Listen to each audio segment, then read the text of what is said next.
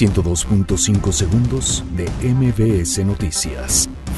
Coparmex anuncia que el salario mínimo aumentará a 102 pesos con 68 centavos en enero de 2019. Andrés Manuel López Obrador asegura que el presupuesto 2019 es equilibrado y responsable. Alfonso Durazo advierte que combate al lavado de dinero será prioritario para el nuevo gobierno. La Suprema Corte de Justicia de la Nación admite a trámite recurso contra suspensión de la ley de remuneraciones.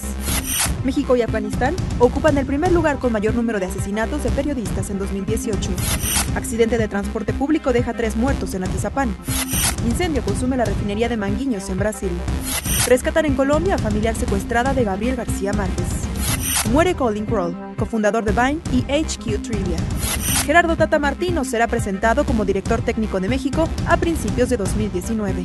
102.5 segundos de MBS Noticias.